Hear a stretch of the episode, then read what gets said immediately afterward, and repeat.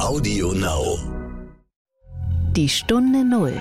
Der Wirtschaftspodcast von Kapital und NTV zu den wichtigsten Themen der Woche. Seit der Corona-Pandemie würde ich sagen, fahren wir komplett äh, Rollercoaster jeden Tag. Erst haben wir über Lockouts geredet, dann haben wir das beherrscht, wie man damit so umgeht. Dann kamen die nächsten, dann haben wir den die Ukraine-Krieg und die Auswirkungen zu erleben. Und äh, ja, ich würde sagen, wir haben jetzt als nächstes die Personalkrise. Die Zukunft ist vegetarisch-vegan in dieser Kategorie. Und ähm, wir sind auch eindeutig für einen geringeren Fleischkonsum, aber eine bessere Fleischqualität.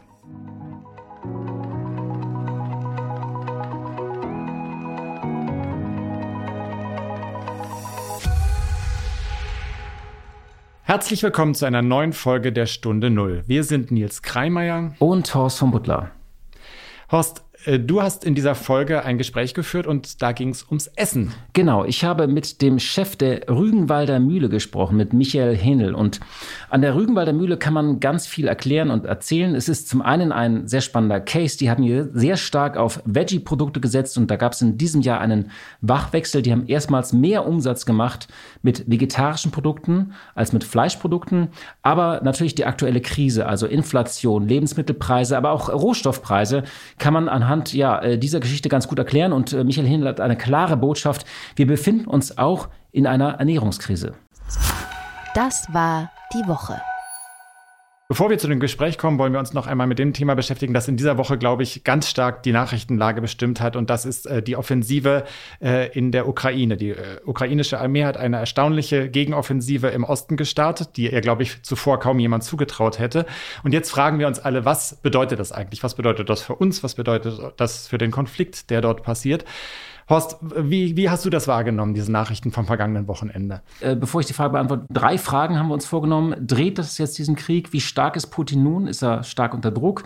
Und wer wankt jetzt eigentlich mehr, Russland oder Europa? Und das wollen wir jetzt hier mal so ein bisschen durchdeklinieren. Also ich bin kein äh, Militärexperte. Ähm, ich folge natürlich den äh, zahlreichen äh, Accounts, die man da inzwischen so folgt, äh, dieses Institute äh, of the Study of War und so. Ähm, ich glaube, was man festhalten kann, was die Erkenntnis ist der Experten, das ist natürlich, die Ukraine hat jetzt nicht den Krieg gewonnen, aber es ist ein wichtiger psychologischer Sieg, ein taktischer Sieg von strategischen Ortschaften, der natürlich erstmal die Russen in eine Defensive gedrängt hat und was, glaube ich, zutage trat, und das hat man ja immer wieder gemerkt, ähm, dass viele Russen, die abziehen, die immer noch nicht äh, wissen, wofür sie kämpfen, da fehlt einfach die Moral, es fehlt auch das Material. Bei der Ukraine ist das ähm, ist das eben ganz anders. Aber dieser Krieg ist kein Fußballspiel, wo man sagen kann, die Ukrainer haben jetzt den Ausgleich ähm, äh, geschossen. So würde ich das eben nicht drauf gucken. Es bleibt brandgefährlich und wir sind trotzdem weit entfernt von einer Lösung. Der Eindruck, der sich ja so ein bisschen aufdrängt, ist, dass äh, zumindest das Momentum jetzt auf die ukrainische Seite gewechselt ist. Und äh, was auch interessant ist, wenn man sich die innerrussische Debatte anschaut, dass sich dort die Rhetorik ändert. Es wird tatsächlich jetzt offen auch in den Talkshows von Krieg gesprochen. Vorher hieß es ja immer militärische Spezialoperation, jetzt heißt es tatsächlich Krieg. Und vor allem die Hardliner, die man sehr stark vorher als so die Falken wahrgenommen hat, ähm, werden kritischer gegenüber dem, was da passiert und äh, sprechen auch davon, dass es hier zu einem Fehlschlag der Russen gekommen ist, zu einer offenkundigen Fehlleistung. Das verändert zumindest ein bisschen den, äh, den Eindruck, dass da alles glatt ist und es keine Risse in diesem Regime gibt, den wir ja in den vergangenen Monaten so ein bisschen hatten. Genau, die Russen werden Zeit brauchen, sich da neu zu sortieren, sich auch wieder zu verstärken. Ähm, sie können jetzt einfach nur noch wilde Zerstörung, wie mit diesem einen ähm, Staudamm da äh, in der einen Stadt, also symbolische Gegenschläge machen oder eben furchtbare Gegenschläge. Aber tatsächlich im Moment sind sie in der Defensive und mir ist auch eben aufgefallen, ähm, ja, dass in Russland sich die Diskussionslage verändert hat. Das Land ist unter Druck und das bringt uns auch so ein bisschen zur zweiten Frage. Ähm, man hatte ja so ein bisschen den Eindruck, dass, dass ähm, Russland da ganz gut durch diese Krise kommt und wir leiden hier in Europa. Ähm, man merkt eben auch schon, ähm, wie angespannt die Lage inzwischen ist in Russland. Also die, äh, zum Beispiel, du hast dir die Haushaltszahlen mal angeguckt. Äh, man, Im ersten Halbjahr äh, konnte man ja durchdrehen. Die Russen haben ja aufgrund, allein aufgrund der gestiegenen Preise, selbst wenn sie weniger exportiert haben oder mit Abschlägen verkaufen mussten, hatten die Russen ja plötzlich höhere Einnahmen als im Jahr zuvor. Das bricht jetzt langsam ein. Also man sieht schon die Spuren eigentlich der Exporte, die zurückgehen. Und das Schlimmste steht ja eigentlich auch noch bevor. Im Moment verkaufen sie das Gas nicht, sie fackeln es ab. Und dieser Price Cap auf Öl, der wird ja noch kommen von der EU, also diese große Sanktion. Mhm. Also die meisten Experten haben ja schon vor Monaten immer gesagt, das wird dauern. Die Sanktionen werden wirken eines Tages, aber wir werden Geduld haben müssen, bis sie diese Wirkung wirklich dann bekommen. Und äh, es ist zumindest denkbar, dass dieser ähm, Einbruch im russischen Staatshaushalt, den wir im Moment beobachten, eine erste, ein erstes Signal dafür ist, dass diese Sanktionen beginnen zu wirken. Die Frage ist jetzt tatsächlich, ähm, es spitzt sich ja alles zu. Also nicht nur in Russland, sondern man muss einfach auch sagen, auch in Europa. Also die Ängste nehmen hier zu. Wir hatten diese Forsa-Umfrage, dass äh, das erste Mal die Hälfte aller Deutschen, leicht mehr, also die gute Hälfte der Deutschen sagt, wir müssen diese Sanktionen beenden, wir müssen mit Russland reden, es braucht einen Frieden, weil wir fürchten hier unseren Wohlstand.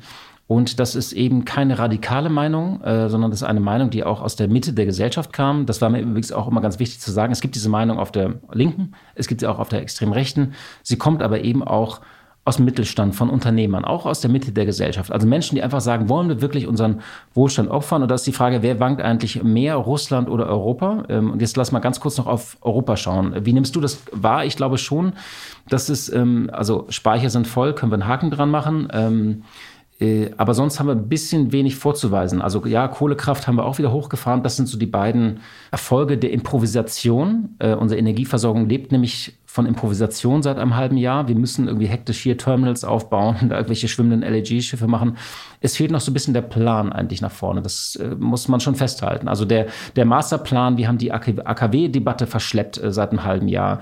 Fracking haben wir gar nicht erst angefangen, darüber zu diskutieren wegen der Landtagswahl in Niedersachsen. Also ich finde, äh, was so fehlt, ist der, der Masterplan, zumindest für zwei bis drei Jahre, um diese Transformation in der Transformation hinzukriegen, weil wir wollten es ja ohnehin umbauen. Ja, also mein Eindruck ist, dass was die Bundesregierung mittlerweile kann und, und gelernt hat, vielleicht auch äh, durch die Pandemie, ist so, so schnelle Hilfspakete zu schnüren, ob die nun schon bei allen ankommen oder das auch so wahrgenommen wird, aber da wird ja ordentlich Geld bewegt im Moment. Das passiert.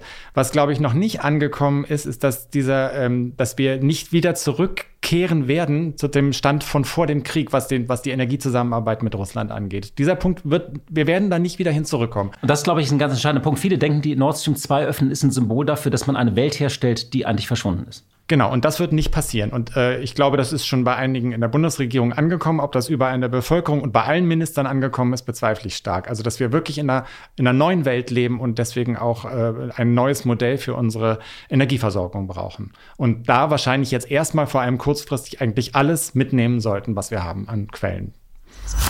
Die Stunde Null. Das Gespräch.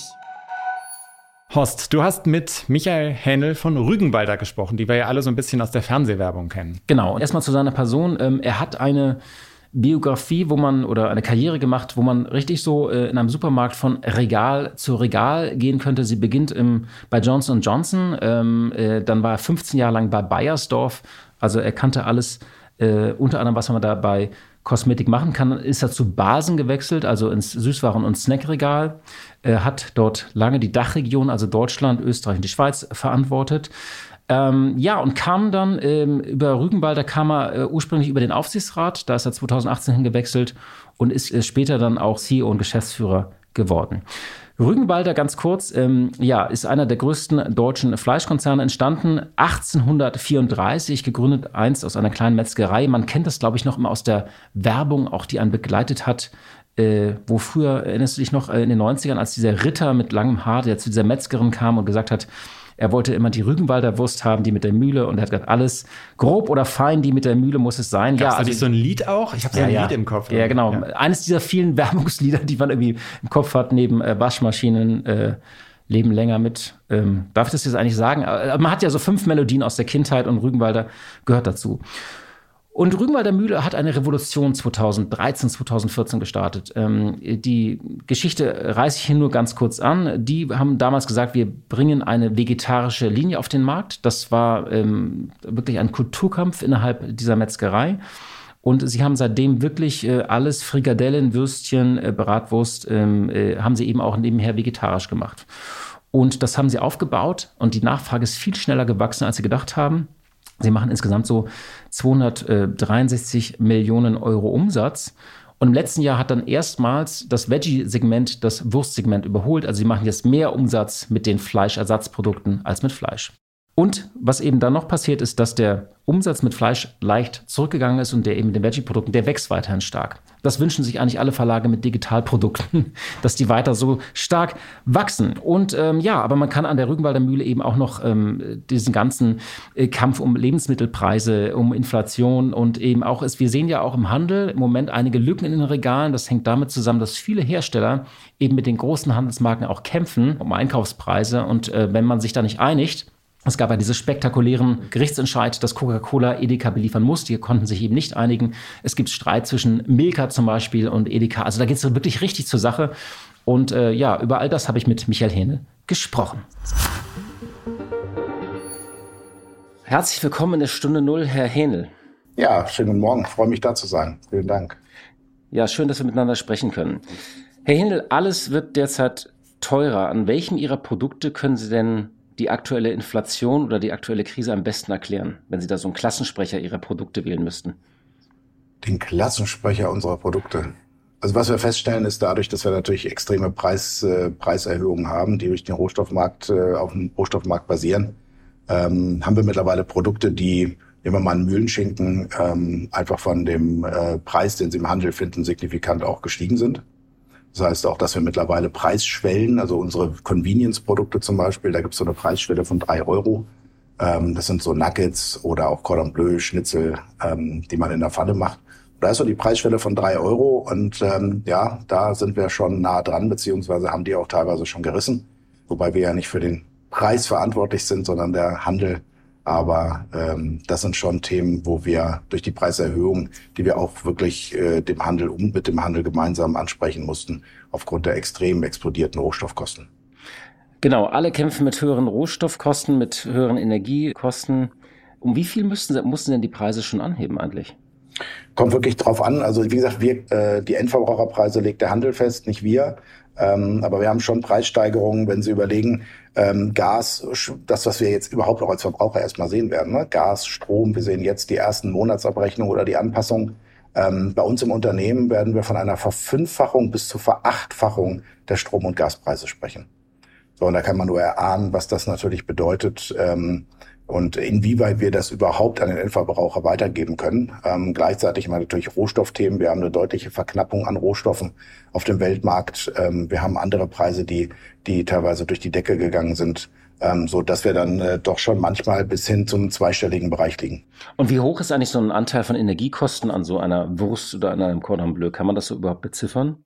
Das kann man sicherlich beziffern, was wir gemacht haben. Wir haben für das Gesamtunternehmen äh, das mal berechnet, ähm, weil ja auch die Bundesregierung hier Unterstützung in Aussicht gestellt hat. Da sind wir aber weit äh, von weg. Das heißt, wir sind nicht so energieintensiv, wie es die gerade in den letzten Wochen sehr häufig angesprochenen Bäckereien sind äh, oder andere. Ähm, aber gerade, ich sag mal, äh, Backbetriebe oder auch große Unternehmen im Bereich Backwaren haben da ganz andere Probleme, ehrlich gesagt. Ähm, bei uns ist es aber nicht der zweistellige Anteil am Gesamtunternehmen, an den Gesamtkosten. Ja, es ist interessant, die Bäckereien, ähm, das ist so emotional in Deutschland, nicht? Bäckereien, das Backhandwerk. Deswegen reden alle über Bäckereien, äh, sind die so präsent, ne? Weil es so greifbar ist für die meisten Menschen, ne? Also wenn die, wenn die Deutschen sonntags ihre Brötchen nicht kriegen, dann haben wir wirklich, glaube ich, tatsächlich bald Volksaufstände. Ja, oder weil das Herrn Habeck gerade so als äh, glorreiches Beispiel entglitten ist, das weiß ich nicht. Ähm, ich finde, das Backhandwerk ist, ist ein Thema, weil wir diesen Brötchen und Brot, wir sind halt auch eine Nation zum Glück, ja, die gerne frühstücken und äh, das Abendbrot immer noch äh, ritualisiert haben. Das ist ja auch ein bisschen unser Geschäft. Aber ähm, wenn Sie sich mal anschauen, die Simulation, wenn die Energiekosten in diesen Kategorien, die wir ja täglich einfach einkaufen oder haben, müsste ein Brot um die acht Euro kosten. Da sind sie beim Stück Kuchen von 3,50 oder 4 Euro und ein Brötchen müsste 80 Cent bis 1 Euro kosten. Und ich glaube, das, was wir alle ja äh, merken in unserer Branche, ist die extreme Kaufzurückhaltung. Also die, die sieben bis zehn Prozent Inflation, die wir haben, die merkst du im Lebensmittelbereich dramatisch im Moment, weil einfach eine sehr, sehr, sehr große Kaufzurückhaltung ist. Merken Sie das auch schon in Ihren Zahlen? Das merken wir absolut. Wir fahren, ehrlich gesagt, seit der Corona-Pandemie, würde ich sagen, fahren wir komplett äh, Rollercoaster jeden Tag. Erst haben wir über, über Lockouts geredet, dann haben wir das beherrscht, wie man damit so umgeht. Dann kamen die nächsten, dann haben wir den die Ukraine-Krieg und die Auswirkungen zu erleben. Und äh, ja, ich würde sagen, wir haben jetzt als nächstes die Personalkrise, ähm, weil wir einfach Menschen brauchen. Wir haben noch nie so viele Menschen in Arbeitslosigkeit jetzt gesehen, äh, finden keine mehr. Ehrlich gesagt, glaube ich, zweieinhalb Millionen äh, Menschen äh, im Moment oder die steigende Arbeitslosenzahlen und gleichzeitig haben wir steigende Stellenzahlen. Also wir haben 60 Prozent mehr offene Stellen in Deutschland wie in der Vergleichsperiode letztes Jahr. Das sind schon nochmal wieder eine Herausforderung, Menschen zu bekommen, Menschen zu finden, die richtigen Menschen zu finden. Wir haben bei uns alleine, ich glaube, aktuell 46 offene Stellen in der Verwaltung und fast 160 offene Stellen in der Produktion und Verpackung. Gehen wir mal diese äh, Krisen auf diese Achterbahnfahrt, die Sie gerade beschrieben haben, so Stück für Stück durch. Vielleicht nochmal zu den äh, Rohstoffpreisen und Energiepreisen. Sie haben ja ein sehr unterschiedliches äh, Sortiment und äh, Rügenwalder ist ja auch ein Vorreiter bei Veggie-Produkten, da kommen wir gleich nochmal drauf zurück. Ähm, steigt jetzt eigentlich, ähm, also steigt Fleisch anders als die, die Veggie-Produkte, weil das ja ganz unterschiedliche ähm, Kategorien sind, auch wo und wahrscheinlich auch ganz unterschiedliche Quellen, von wo sie die Rohstoffe beziehen, nicht? Ja, es ist vor allen Dingen bei uns in der, in der, Kategorie einfach gelernt. Äh, Schweinepreis, börsennotiert, geht relativ schnell hoch und runter. Da haben wir gelernt, auch mit dem Handel gemeinsam ähm, uns diesen Volatilitäten anzupassen. Also in den letzten ein, zwei Wochen haben wir es plötzlich, ist wieder ein explodierter Preis ähm, an der Börse. Dann war das äh, natürlich vor drei Monaten ging das hoch, dann hat sich ein bisschen entspannt, jetzt geht es gerade wieder extrem hoch. Also das sehen Sie fast täglich, diese Bewegung, was natürlich im vegetarischen Bereich anders ist, weil es andere Rohstoffe sind, weil es um Ernten geht oder Soja, Lupine oder, oder Erbse. Das hat nochmal einen ganz anderen Zeitverzug. Ähm, das haben wir auch gesehen, auch beim Weizen zum Beispiel. Ähm, auch wenn sie wenn panierte Produkte da sind, wird ja auch teilweise Weizen eingesetzt. Das ist im Fleisch viel schneller. Und er hat auch in der, in der Historie haben die, die Unternehmen und auch der Handel gelernt, damit schnell zu reagieren. Im vegetarischen Bereich, da das eine immer noch neue Kategorie ist, ähm, sind wir da ehrlich gesagt nach wie vor immer noch in der, in der Kurve des Lernens gemeinsam mit dem Handel was bei Fleisch schon Standard war, weil es seit Jahrzehnten ähm, gelerntes Geschäft ist. Aber das geht schon sehr schnell hoch, geht aber auch wieder sehr schnell runter, ähm, weil es halt börsennotiert ist. Und bei den vegetarischen oder veganen Rohstoffen hast du einfach einen anderen Zeitverzug. Das kommt alles sukzessive ähm, versetzt. Aber Sie haben jetzt kein Problem, Ihre Rohstoffe überhaupt noch zu bekommen, also an, an Soja oder ähm, äh, andere Stoffe? Im Moment noch nicht. Im Moment noch nicht. Ähm, wir haben einige Rohstoffe, die durchaus knapp waren. Ähm, auch durch den zum Beispiel ja das Thema Weizen durch den Ukraine-Krieg, äh, als dann natürlich nichts auf den Markt gekommen ist. Ähm, ob das Thema ähm, Soja ist natürlich auch die Frage, wenn wir aus Serbien Rekrut äh, ähm, Ware beziehen, ist natürlich auch die Frage, wie geht es politisch in Serbien weiter? Äh, ist das ein stabiler Markt? Und das ist natürlich total spannend, weil wir uns fokussieren auf europäisches Soja. Wir haben 20 Prozent unseres Sojas kommt mittlerweile aus Deutschland. Und ähm, wenn ich mich auf Europa beziehe und habe dann einen engen Markt, und beziehe halt nicht aus Südamerika, was wir nicht tun, sondern 50 Prozent sind aus, Europa. Wir gehen Richtung 80 Prozent und beziehen aus Nordamerika. Aber auch da bist du wieder abhängig natürlich von Häfen, von Lieferungen, dass die Ware kommt. Und die Supply Chain hat natürlich auch äh, in den letzten, ja, auch durch, durch Corona echt gelitten, muss man ganz klar sagen. Wo wird denn in Deutschland Soja eigentlich eingebaut? Das ist, glaube ich, den meisten gar nicht so bekannt, dass Soja in Deutschland angebaut wird. Das ist Baden-Württemberg, ähm, in Regionen da, wo es, das ist ja das Schöne, ähm, oder nicht das Schöne, das ist der Nachteil unserer Klimasituation und, und gleichzeitig der Vorteil, dass du natürlich anbauen kannst in Regionen, wo es noch vor wenigen Jahren absolut nicht möglich war. Deswegen ist es auch so wichtig, dass wir in der Landwirtschaft einfach Veränderungen haben. Es sind Dinge mittlerweile möglich, ähm, die die Politik leider heute noch nicht unterstützt, die wir aber brauchen, um auch Deutschland attraktiver zu machen für bestimmte Rohstoffe. Vielleicht nochmal so die Frage äh, zum Handel und zu den Preisen. Also Sie haben ja eine lange Karriere in der Lebensmittelbranche. Äh, wenn man das so in einem Supermarkt durchgehen würde, Sie kennen das Süßwarenregal, Sie kennen das Snackregal, Sie kennen das Kosmetikregal und jetzt sind wir am Kühlregal. Ähm, und es gibt in diesen Regalen, wenn man jetzt so als Kunde da durchgeht, erstaunliche Lücken. Da steht dann immer so, hier wird noch verhandelt. Äh, man, es gibt auch prominente Beispiele, Streit zwischen Edeka und Coca-Cola. Wenn Sie da so von außen drauf schauen, haben Sie sowas schon mal erlebt? Also eine solche Situation auch zwischen Handel und Herstellern? Es gab immer wieder mal Streit, aber dass es wirklich da ähm, ans Eingemachte geht? Hm, ich kann mich ehrlich gesagt, also sag mal so, mit dem Handel ist es äh, immer spannend und auch immer herausfordernd. Sehr diplomatisch ausgedrückt. Ich glaube, das war in den letzten Jahren äh, immer so. Ähm, ich glaube, wir müssen uns einfach beide Seiten wieder drauf, nochmal drauf besinnen, dass es nur partnerschaftlich geht. Ganz ehrlich, der Handel braucht uns und wir brauchen den Handel. Und ähm, das machen wir im, zum Wohle des Verbrauchers. So, und der Handel hat ehrlich gesagt gar keinen Vorteil davon, wenn seine Regale leer sind, weil in dem Wettbewerbsumfeld, wenn das Regal bei X leer ist, geht er halt zu Y und im schlimmsten Fall ist der Verbraucher weg. Von daher kann ich völlig verstehen, dass der Handel ähm, sagt, also Thema meine Regale, die Ware, die muss da sein, ähm, weil sie sonst logischerweise Shopper verlieren. Und für uns, ehrlich gesagt, ist es genau dasselbe äh, bei dem Wettbewerb, den wir mittlerweile haben ähm, leeres Regal oder leeres Facing ist einfach nicht gut. Das ist keine gute Visitenkarte. Und ehrlich gesagt haben wir da die gleichen Interessen. Dass der Handel da natürlich äh, manchmal noch ein bisschen nachhaltiger ist, als wir das vielleicht sind, wenn man jetzt den Streit mit Coca-Cola sieht, Edeka. Was mir ehrlich gesagt nicht so liegt, ist immer dieses mediale, wir sind die Retter der Verbraucher, weil ähm, ich glaube, wir haben beide die Intention, unsere Verbraucher zufriedenzustellen. Wir haben beide die Intention, Handel und Industrie ähm, die Ware anzubieten und ähm, dass die Verbraucher ihre Produkte im Regal finden. Keiner hat einen Vorteil davon, wenn die Regale leer sind. Niemand. Wer langt denn im Moment mehr zu? Also äh, ist es der Handel, der jetzt die Inflation nutzen will, um ein bisschen mal was draufzuschlagen? Oder sind es auch einige Hersteller, die mal die, die Krise auch ein bisschen nutzen wollen, um ihre Margen auszuweiten? Ich kann nicht für die anderen sprechen, ich kann nur für uns sprechen. Wenn ich sehe, was wir für Belastungen dieses Jahr haben, wenn ich sehe, was wir für Kostenexplosionen teilweise haben, sind äh, geforderte Preiserhöhungen ehrlich gesagt nur die logische Konsequenz. Und ähm, dass wir halt alle schauen müssen, Preisschwellen, Preiselastizitäten. Wir haben halt in Deutschland ähm, ja sehr sensible Verbraucher und so ein bisschen die Schizophrenie unserer Verbraucher, die immer sagen, ich will Bio, ich will Top-Qualität, aber ich möchte dafür gerne nichts zahlen. Ich habe super gern höchsten Standard, aber bitte zum günstigen Preis. Und ehrlich gesagt haben wir natürlich in Deutschland die Verbraucher auch jahrelang dahin gebracht. Das ist ähm, Top-Qualität, höchsten Anspruch, höchste äh, Produktqualität zum günstigen Preis gibt. Und im Endeffekt äh, bei Lebensmitteln, auch bei unseren Produkten, die wir haben, müssen wir einfach mal einsehen, dass diese Produkte äh, ehrlich gesagt einen Wert haben. Und dieser Wert äh, ist manchmal, findet sich in den Preisen, die wir draußen haben, manchmal nicht wieder. Und ähm, das wird eine Veränderung für die Verbraucher sein. Wir merken die Verbraucherzurückhaltung, wenn du sieben bis zehn Prozent weniger netto im Portemonnaie hast, dann überlegst du, kaufst du noch die teuren Bioprodukte, kaufst du noch die und wir merken, dass eine signifikante Kaufzurückhaltung bei Bio ist. Und die echte Herausforderung, die wir alle haben, ist, dass wir äh, unbedingt gucken müssen, dass wir trotzdem den Weg zu einer nachhaltigen Zukunft beibehalten, aber alle zusammen die Krise meistern. Und das muss im Sinne des Handels sein, das ist im Sinne der Verbraucher und ist in unserem Sinne. Wir dürfen in dieser Krise, die wir gerade alle durchleben, nicht auf die nachhaltige Zukunft verzichten. Und äh, leider sehen wir, dass die Verbraucher da im Moment eher zurückhaltender sind ähm, und wir noch vor zwei Jahren deutlich mehr Trend hatten zu einer gesünderen Ernährung und zu einer bewussteren Ernährung, als wir das im Moment haben.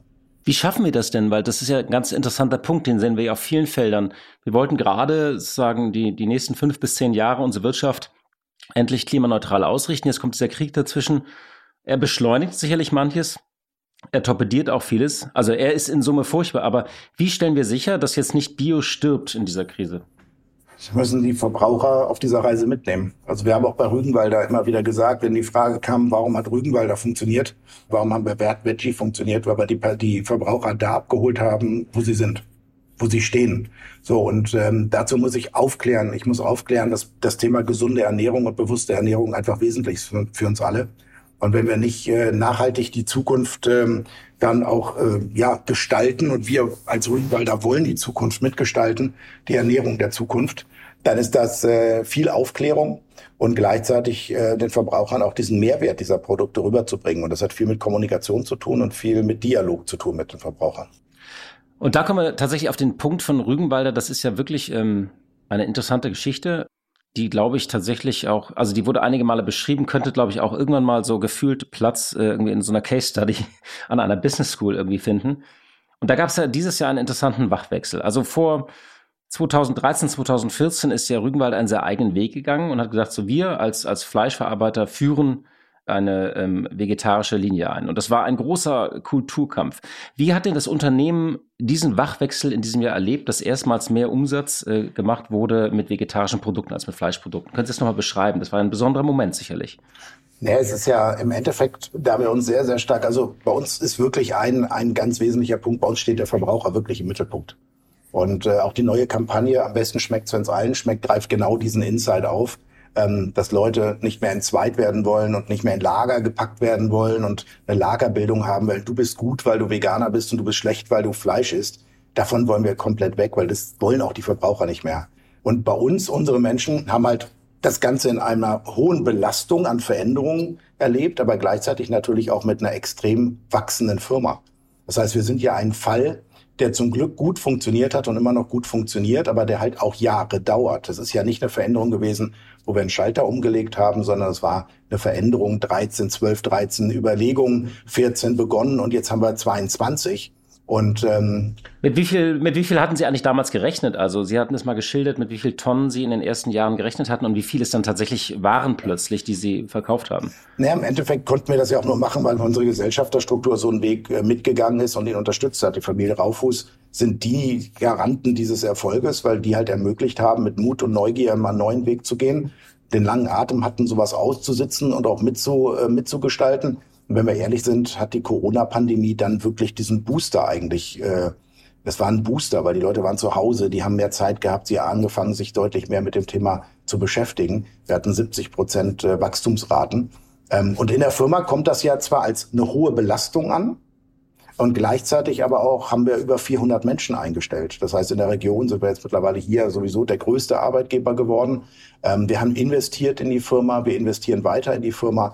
Wir investieren jetzt gerade im letzten Quartal ähm, nochmal richtig Media-Spendings für den Relaunch, für die Neuausrichtung und die Markenkommunikation und äh, machen den Schalter nicht zu, weil wir eine schwierige Krisensituation haben, sondern das ist halt das, was die Menschen auch verstehen. Und ähm, gleichzeitig hat es halt keine Jobs gekostet, wie häufig bei so einer Transformation, sondern es hat einfach wahnsinnig viel neue Jobs und neue Perspektiven und neue Möglichkeiten gegeben. Und das haben die Leute natürlich mit positiv begleitet.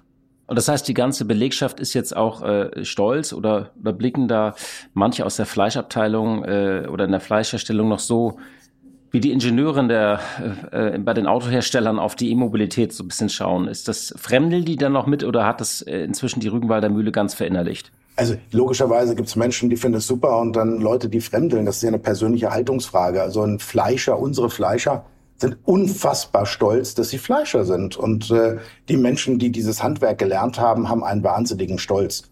So, und äh, was sie aber gemerkt haben, ist, dass nur durch ihr Handwerk, ihr Know-how und ihr Wissen das Vegetarische überhaupt entstehen konnte. Also ein Kutterfahrer hat auch einen Kutter äh, bedient, auch für das Thema Veggie. Das heißt, die Menschen wurden gebraucht, ihr Handwerk, ihr Know-how wurde gebraucht und das ähm, hat sie natürlich auch nochmal weiter stolz gemacht. Aber dass wir da äh, viele zu Vegetariern und Veganern transformieren konnten, würde ich jetzt mal dahingestellt lassen. Weil ich glaube, von der Seele und der Haltung sind unsere Fleischer stolze Fleischer und lieben das Handwerk und lieben auch die Fleischprodukte. Aber was uns gelungen ist und bis hin zur Kantine-Umstellung logischerweise, dass wir ein deutlich höheres Angebot haben an vegetarischen Produkten, an veganen Produkten. Und wir versuchen auch, und ich lasse auch nicht locker, unser unsere äh, eingefleischten Fleischer mal zu bewegen, doch mal ab und zu äh, eine vegetarische Alternative zu naschen. Also von daher, das gelingt uns auch ganz gut. Was ist ein Kutterfahrer, dass wir das vielleicht den Hörern und Hörern nochmal kurz erklären können, weil es mir auch nicht so klar ist? Ein ähm, Kutterfahrer ist mehr oder weniger das Gerät, was, die, was das Fleisch vermengt, was das Fleisch dreht und äh, die nennt sich Kutterfahrer. Das ist der Kutter, wo das Produkt äh, dann mehr oder weniger reinkommt und dann mehr oder weniger gedreht wird. Und ähm, dieses Handwerk ist typisch im Fleischerhandwerk. Und genau das so haben wir auch begonnen, mehr oder weniger im gleichen, dann aber mit anderen Rohstoffen vegetarische Produkte zu machen. Sie haben ja große Wachstumspläne. Sie haben äh, gerade noch ähm, ein, ein Werk übernommen mit 8000 Quadratmetern in Goldenstedt, in Fechter. Und äh, dort sollen hauptsächlich Fleischalternativen produziert werden. Also Sie äh, weiten Ihre Kapazitäten aus. Halten Sie angesichts der Krise an dieser Expansion trotzdem fest? Ja, unser, das Schöne ist ja, unser, unser Erfolg ist ja bisher ausschließlich deutsch. Also wir haben ja damals vor drei Jahren uns ganz bewusst nochmal fokussiert auf Deutschland, auf das, was wir hier machen und das erstmal richtig gut zu machen. Und ich kann sagen, trotz der guten Entwicklung haben wir in Deutschland, äh, was Distribution angeht, was Verfügbarkeit angeht, Ubiquität unserer Produkte, ähm, im Bereich Out of Home so ein Riesenpotenzial noch. Äh, ehrlich gesagt, dass wir dafür Kapazitäten brauchen. Und äh, wir haben auch in den letzten Jahren ähm, immer wieder Produkte äh, hinterfragt und äh, Kapazitäten und verschoben im Werk, wir brauchen einfach diese Fläche, weil wir auch langfristig äh, mit sicherlich einem zweistelligen Wachstum in der Kategorie Veggie ähm, rechnen. Es äh, sind ja auch viele Wettbewerber auf den äh, äh, Plan mitgetreten bis zu den Discountern. Äh, machen die Ihnen das Geschäft so ein bisschen streitig oder können Sie sagen, nee, wir stehen für dieses Thema einfach weiterhin? Ja, also wir haben jetzt aktuell über 40 Prozent Marktanteil. Ähm, sind nach, wir konnten auch in den letzten Monaten Marktanteil zulegen. Ähm, das heißt, es gibt, und das ist ja auch wiederum in einer Krise immer wieder der Punkt, Marke, Marke ist eine Orientierungspunkt, Marke gibt Orientierung in unsicheren Zeiten. Und wenn man zu Rügenwalder greift, dann weiß man auch, welche Qualität man erhält.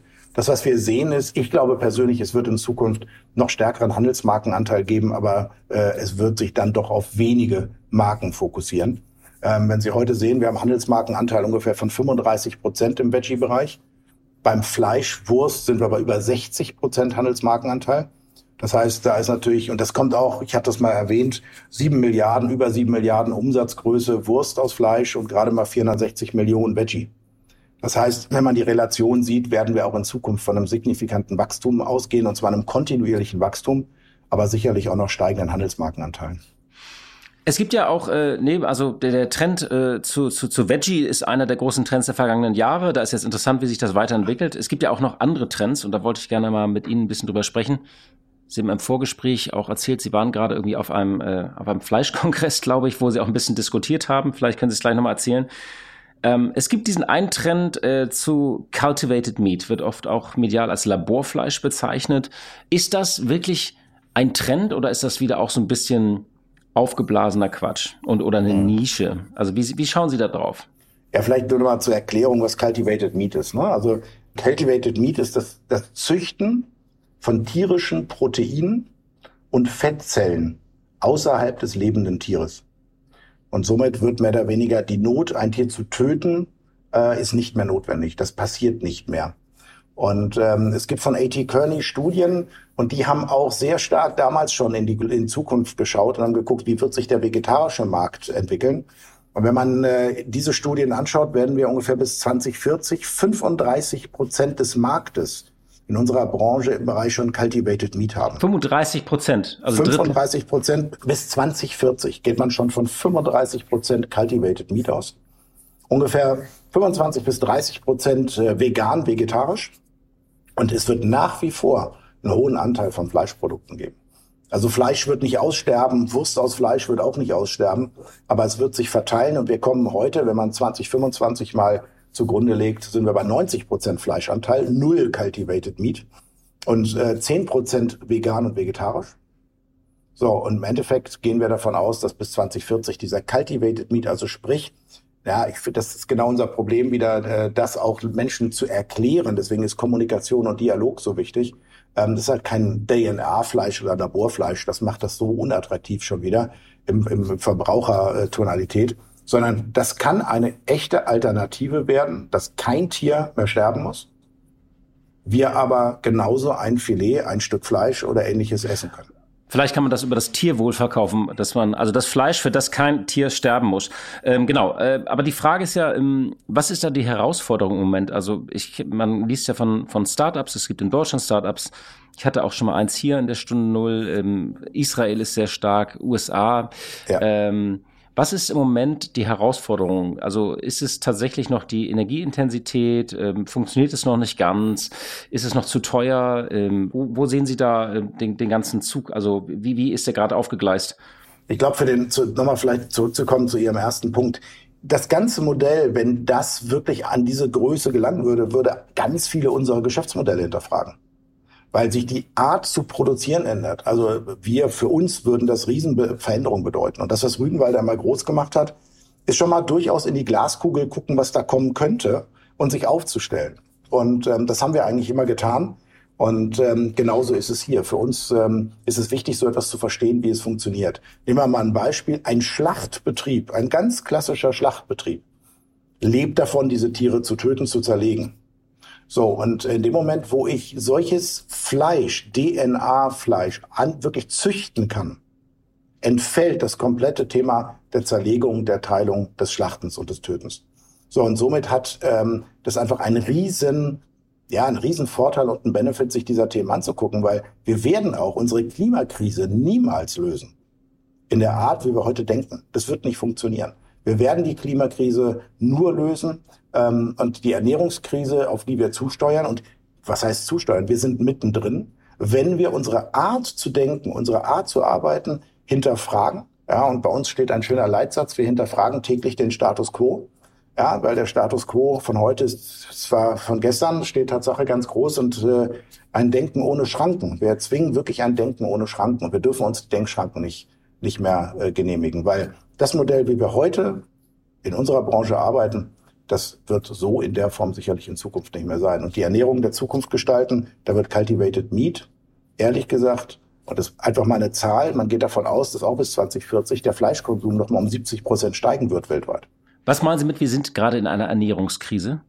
Ja, wenn wir sehen, wie das Thema Rohstoffe, wenn wir sehen, wir haben die eine oder andere, wir haben eine Schweinegrippe plötzlich wieder da, wir haben gerade ähm, eine Geflügelgrippe, wir haben äh, Rohstoffthemen, wir haben Rohstoffengpässe.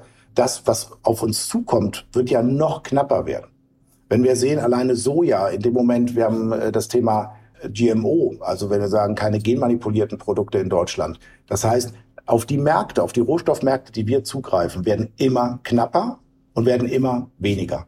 Und ähm, je größer der Markt wird, und nochmal zur Erinnerung, dieser Markt ist unter 500 Millionen groß, der Veggie-Markt. Der Fleischmarkt ist über, also Wurst, 7 Milliarden. Auf Deutschland bezogen jetzt? Auf Deutschland bezogen. Wenn Sie das allein mal überlegen, was wir heute schon an Rohstoffen brauchen und dieser Markt würde sich verdoppeln in den nächsten Jahren, heißt das, ich habe einen doppelten Rohstoffbedarf.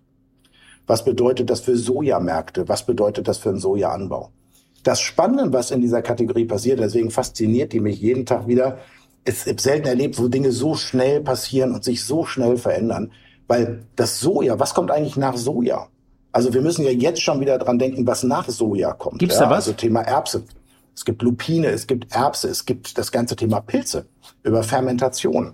Ähm, das sind dann schon wieder andere Exkurse, aber das Thema Fermentation begegnet jetzt schon häufiger. Das Thema Cultivated Meat wird uns dahin bringen, dass wir uns unabhängiger machen von Fläche, von CO2. Und wenn wir unseren CO2-Footprint wirklich signifikant optimieren wollen, dann wird Cultivated Meat eine absolut relevante Alternative in Zukunft sein. Und auch das Thema Fermentation, da gibt es ja heute auch schon einzelne Produkte. Was heißt das? Fermentation? Ähm, Können Sie es mal kurz erklären? Also was würde man da machen? Fermentation, es gibt traditionelle Fermentation. Das sind mehr oder weniger die ähm, Prozesse, Lebensmittel haltbarer zu machen. So, und ähm, essbar und haltbar. Und äh, es ist bakterielle Fermentation oder äh, im Bereich Milchsäure kennen wir das, alkoholische Gärung, ähm, da ist diesen Prozessen kennen wir das. Und da gibt's Biomassefermentation. Es gibt ja auch, so das heißt Precision Fermentation, ist in Deutschland äh, nicht erlaubt. Das ist Gentechnik. Aber auch da, wir leben in einem Weltmarkt, wir leben, Sie haben es gerade gesagt, äh, die Startups sitzen in Singapur, sie sitzen in Israel sehr stark, sie sitzen in der Schweiz, sitzen leider nicht in Deutschland. Und da kommen wir genau an diesen Punkt. Wenn wir uns diesen Themen öffnen, jetzt komme ich zu dem zweiten Teil Ihrer Frage, was müssten wir denn da eigentlich tun? Wir müssten in der Politik viel mehr Unterstützung bekommen. Es gibt heute keine Lehrstühle, die sich zum Beispiel mit dem Thema Cultivated Meat überhaupt befassen in Deutschland. Es gibt keine Unterstützung. Wir haben Wageningen, ein, ein ganz wesentlicher Teil bei uns in den, in den Entwicklungen, ist aber auch nicht in Deutschland. Warum? Weil da viel Kapital reinfließt und viel Unterstützung reinfließt. Wir haben in Deutschland ja kleinere Institute, die es machen, aber wir wollen da nicht führend sein und wir sollten da führend sein. Und ähm, das ist etwas, was mich total umtreibt, weil wir haben überlegt, dass wir wissen, es wird sich was verändern, aber wir haben keine Unterstützung der Politik, wir haben keine Lehrstühle, wir haben keine Doktoranden, wir haben keine Teams, die daran arbeiten. Ähm, die brauchen wir aber, um so etwas zu verstehen und in Zukunft eine relevante Rolle zu spielen. Da vielleicht nochmal nachgefragt, ähm, wie geht Rügenwalder davor? Schauen Sie sich das im Moment nur an oder experimentieren Sie selbst schon mit kultiviertem Fleisch in, in Ihren Küchen und Laboren oder würden Sie dann ein Startup auch einfach kaufen zur Not? Oder also wo stehen Sie da im Moment? Auch wir gucken uns das schon eine ganze Zeit lang an, um zu verstehen, auch wie das funktioniert. Wir haben ja, also der Sojaanbau, 20 Prozent unseres Sojas machen wir mittlerweile selbst in Deutschland ähm, vom Gesamtbedarf. 10 bis 20 Prozent. Wir haben damit begonnen, um zu verstehen, wie man Soja veredelt. Also wir versuchen als Mittelständler und als Firma einfach zu lernen. So ist auch bei uns ehrlich gesagt äh, das Veggie-Thema entstanden mit der Frage, ja, gibt es eine Möglichkeit, diesen tollen Geschmack und diese Konsistenz eigentlich auch nicht aus Fleisch zu machen? Das war die Gretchenfrage am Anfang. Und ähm, jetzt ist es genau dasselbe. Wir fragen uns, welche Alternativen gibt es? Was für Rohstoffe gibt es? Welche müssen wir uns anschauen? Und ähm, das, ehrlich gesagt, schauen wir uns in dem Feld. Wir haben deutlich die Ressourcen in der Forschung und Entwicklung aufgebaut. Wir gehen da deutlich strategischer dran, gucken uns die Dinge an, ähm, schauen uns Unternehmen an. Selbstverständlich sind wir da im Markt und, und wir schlauen uns einfach auf. Das hat aber zwei Ziele. Wirklich immer relevante Player zu, zu äh, entdecken und ähm, zu verstehen, aber den gesamten Prozess der Verarbeitung zu verstehen. Was passiert dort und was macht das mit uns in den nächsten zehn Jahren als Unternehmen? Weil alles, was da passiert, wird uns als Firma wieder in eine Transformation bringen. Im Endeffekt ist es für uns einfach zu gucken, was in zehn Jahren passiert. Das alles wird uns und Rügenwalder Deswegen diese Transformation, ich habe das mal gesagt, die Transformation von dem Fleisch in den vegetarischen Bereich ist ehrlich gesagt eine ganz kleine Transformation, wenn ich das mal vergleiche mit dem, was mit der Rügenwalder Mühle in Zukunft passieren kann. Das ist ja interessant und trotzdem haben Sie offene Stellen. Wenn, wenn Sie wachsen, wenn Sie so viel Transformation machen, warum, da müssten Ihnen die Leute doch die Bude einrennen eigentlich, oder? Ja, äh, das tun sie auch, zum Glück. Äh, wir haben ja schon wahnsinnig aufgebaut und wir kriegen ganz, ganz tolle äh, Leute zu uns in die Firma. Ähm, und gleichzeitig ist natürlich, wir verändern Prozesse, wir bauen neue Stellen auf. Ähm, es gibt ganz neue Bereiche. Wenn Sie eine F&E erweitern und natürlich Kapazitäten aufbauen, brauchen Sie neue Leute. Wir haben in verschiedensten Funktionen ähm, das Marketing deutlich erweitert. Ähm, wir sind im Sales-Bereich deutlich anders aufgestellt, als wir das noch äh, vor ein, zwei Jahren waren. Genau das sind neue Stellen, sind neue Menschen, die wir brauchen. Und auch deswegen haben wir auch das Büro in Hamburg, wo äh, auch äh, das gesamte Marketing mittlerweile in Hamburg sitzt, weil einfach der Teich, in dem du fischst, ein bisschen größer ist als bei uns. Und gleichzeitig haben wir hier in Bad Zwischenahn viele Menschen gewonnen, die hier in der Region heimisch sind. Ähm, gibt aber ganz tolle Kollegen, die jetzt morgens mit den Öffis fahren. Vorher mussten die dann irgendwie südlich nach Bremen pendeln und fahren dann, stehen dann abends an der Bushaltestelle. Äh, unser Qualitätschef, der Jörg zum Beispiel, fährt abends mit den Öffis nach Hause und findet es völlig königlich genial, dass er abends mit dem Bus nach Hause fahren kann und dann in Kürze zu Hause ist und unser äh, Compliance äh, und, und unser äh, Jurist hier im Hause kommt morgens mit dem Fahrrad zur Arbeit. Ähm, sind viel unterwegs gewesen, haben viel von der Welt gesehen, haben große Verantwortung gehabt und sind total happy, hier in der Region heimisch zu sein und kommen mit dem Radl zur Arbeit. So, und das ist, äh, ja, diese Mischung, die musst du bringen, je nach, je nach Jobs. Und wenn wir äh, Ingenieure suchen, müssen die natürlich auch hier vor Ort sein in der Produktion in, in Bad Zwischenahn. Die nutzen wir nichts an einem anderen Standort. Vielleicht zum Schluss nochmal die Frage. Alle äh, schauen auf diesen Winter mit äh, gewisser Sorge, manchmal vielleicht auch mit gewisser Panik. Worauf stellen Sie sich ein? Sie haben ja auch gewisse Szenarien im Kopf als, als CEO von der Rügenwalder Mühle. Also für uns ist das oberste Ziel, Lieferfähigkeit zu sichern. Also das wäre, wir haben die letzten zwei Jahre die, die, die Krise sehr gut gemeistert. Wir hatten keine flächendeckenden Corona-Ausfälle. Wir hatten keinen Lockdown in keinem einzigen Funktionsbereich. Wir haben ja sehr früh getestet. Wir haben sehr früh und sehr viel Geld investiert in die Sicherheit der Firma und unserer Belegschaft. Das hat wirklich gut funktioniert. Da haben auch alle extrem gut mitgezogen. Ähm, von daher sind wir da verschont geblieben von auch nur irgendeinem Ausfall einer Maschine alleine.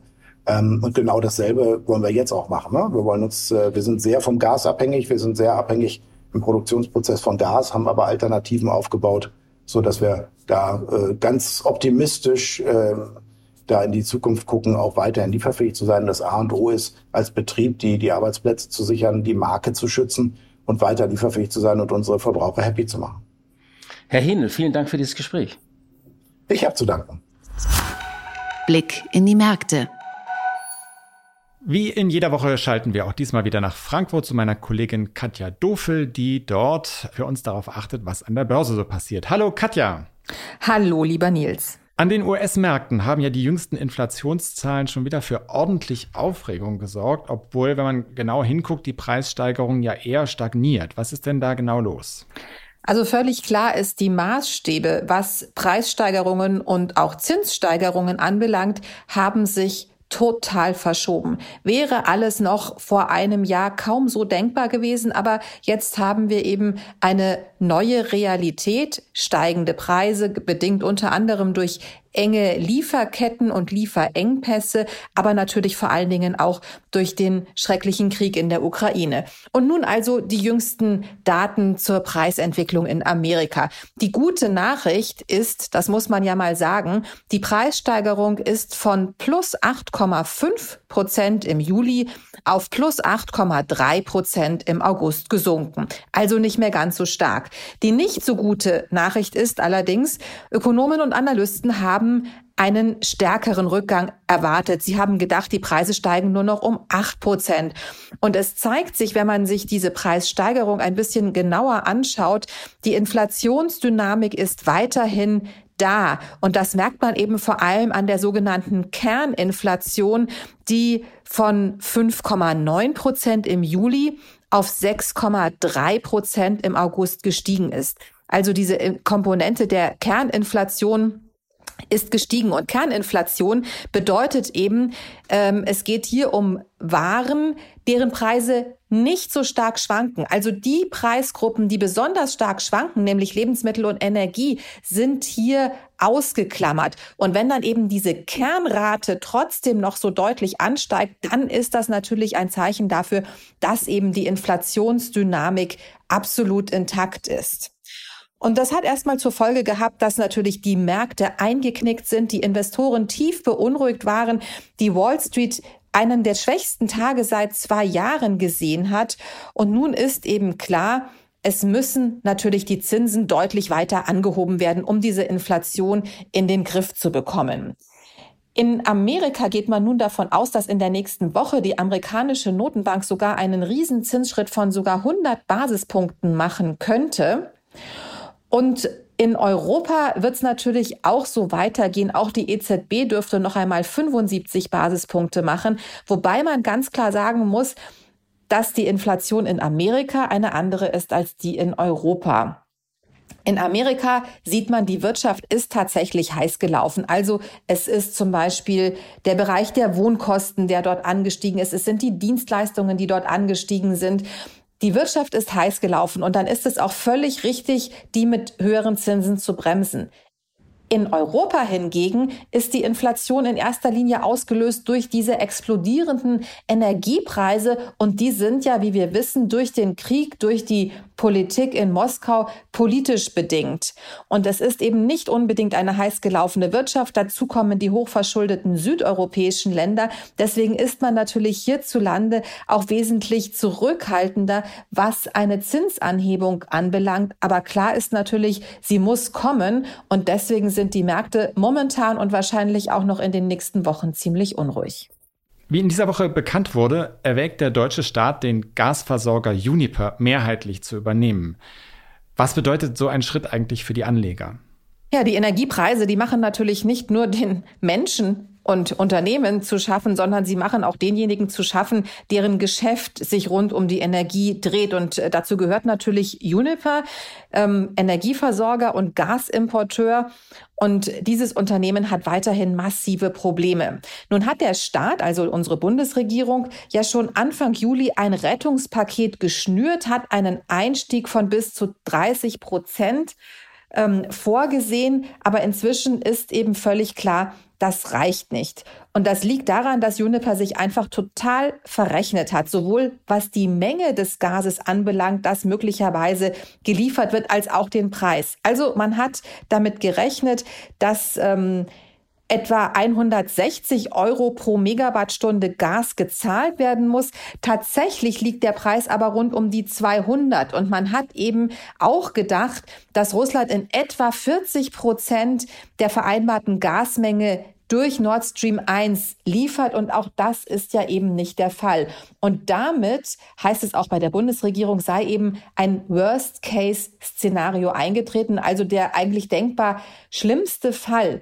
Und äh, um eine solche unklare Situation für das Unternehmen, aber eben auch für diejenigen, die Gas von Juniper beziehen, zu vermeiden, könnte eben eine Verstaatlichung sinnvoll sein. Das wird überlegt. Nun ist es allerdings auch so, dass das Hilfspaket, das im Juli geschnürt worden ist, noch nicht einmal genehmigt ist. Also sowohl die EU-Kommission als auch die Aktionäre müssen noch zustimmen. Und die Aktionäre, die noch da sind, die werden das sicherlich tun. Die wollen ja ihr Investment irgendwie retten. Allerdings suchen auch ganz viele Aktionäre ganz einfach das Weite, denn äh, die Aktie ist mehr oder weniger im freien Fall. Sie hat vor dem Krieg Anfang Februar noch auf einem Kursniveau von etwa 40 Euro notiert, ist inzwischen auf rund 3,50 Euro gefallen. Das ist natürlich ausgesprochen schwierig.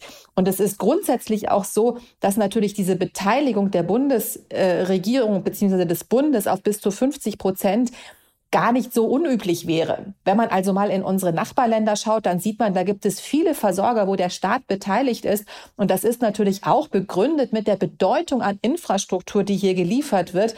Also das wäre sicherlich ein gangbarer Weg, aber günstiger wird das Gas dadurch auch nicht und mehr wird es auch nicht. Also von daher, es ist natürlich nach wie vor einfach eine schwierige Situation. Herzlichen Dank für diese Auskünfte von dir aus Frankfurt, Katja, und schöne Grüße nach Hessen und ein schönes Wochenende wünsche ich dir. Tschüss. Tschüss und herzlichen Gruß nach Berlin. Gut, ich werde, glaube ich, das ganze Wochenende über fleischlose Produkte ausprobieren und mal gucken, wie das schmeckt. Wenn man ehrlich ist, habe ich das auch schon häufiger ausprobiert und das funktioniert. Und das schmeckt ja wirklich gut. Funktioniert zum Teil wirklich ganz gut, ja. Also ich esse es auch wirklich gerne. Wenn es frittiert ist, funktioniert es noch besser. Ja, aber das äh, äh, zum Schluss vielleicht noch ein Problem. Die meisten, es gibt ja auch diese fleischlosen Burger oder diese, diese Burgerersatz, äh, da Beyond Meat und so. Ähm, die meisten Menschen denken, sie essen Gemüse. Und was, glaube ich, ganz wichtig ist, wenn du dir so einen Burger reinpfeifst, der hat schon ordentlich Kalorien, weil der einfach eben auch normal frittiert oder gebraten wird. Also sie essen kein Gemüse, wenn sie einen Beyond Meat Burger bauen. Also schauen Sie mal auf die Kalorien. Aber sozusagen Kalorien zählen wollen wir hier nicht in diesem Podcast. Ähm, danke erstmal für Ihre Zeit und für Ihre Treue. Und wir hören uns hoffentlich am kommenden Freitag wieder. Machen Sie es gut. Tschüss. Die Stunde Null. Der Wirtschaftspodcast von Kapital und NTV zu den wichtigsten Themen der Woche.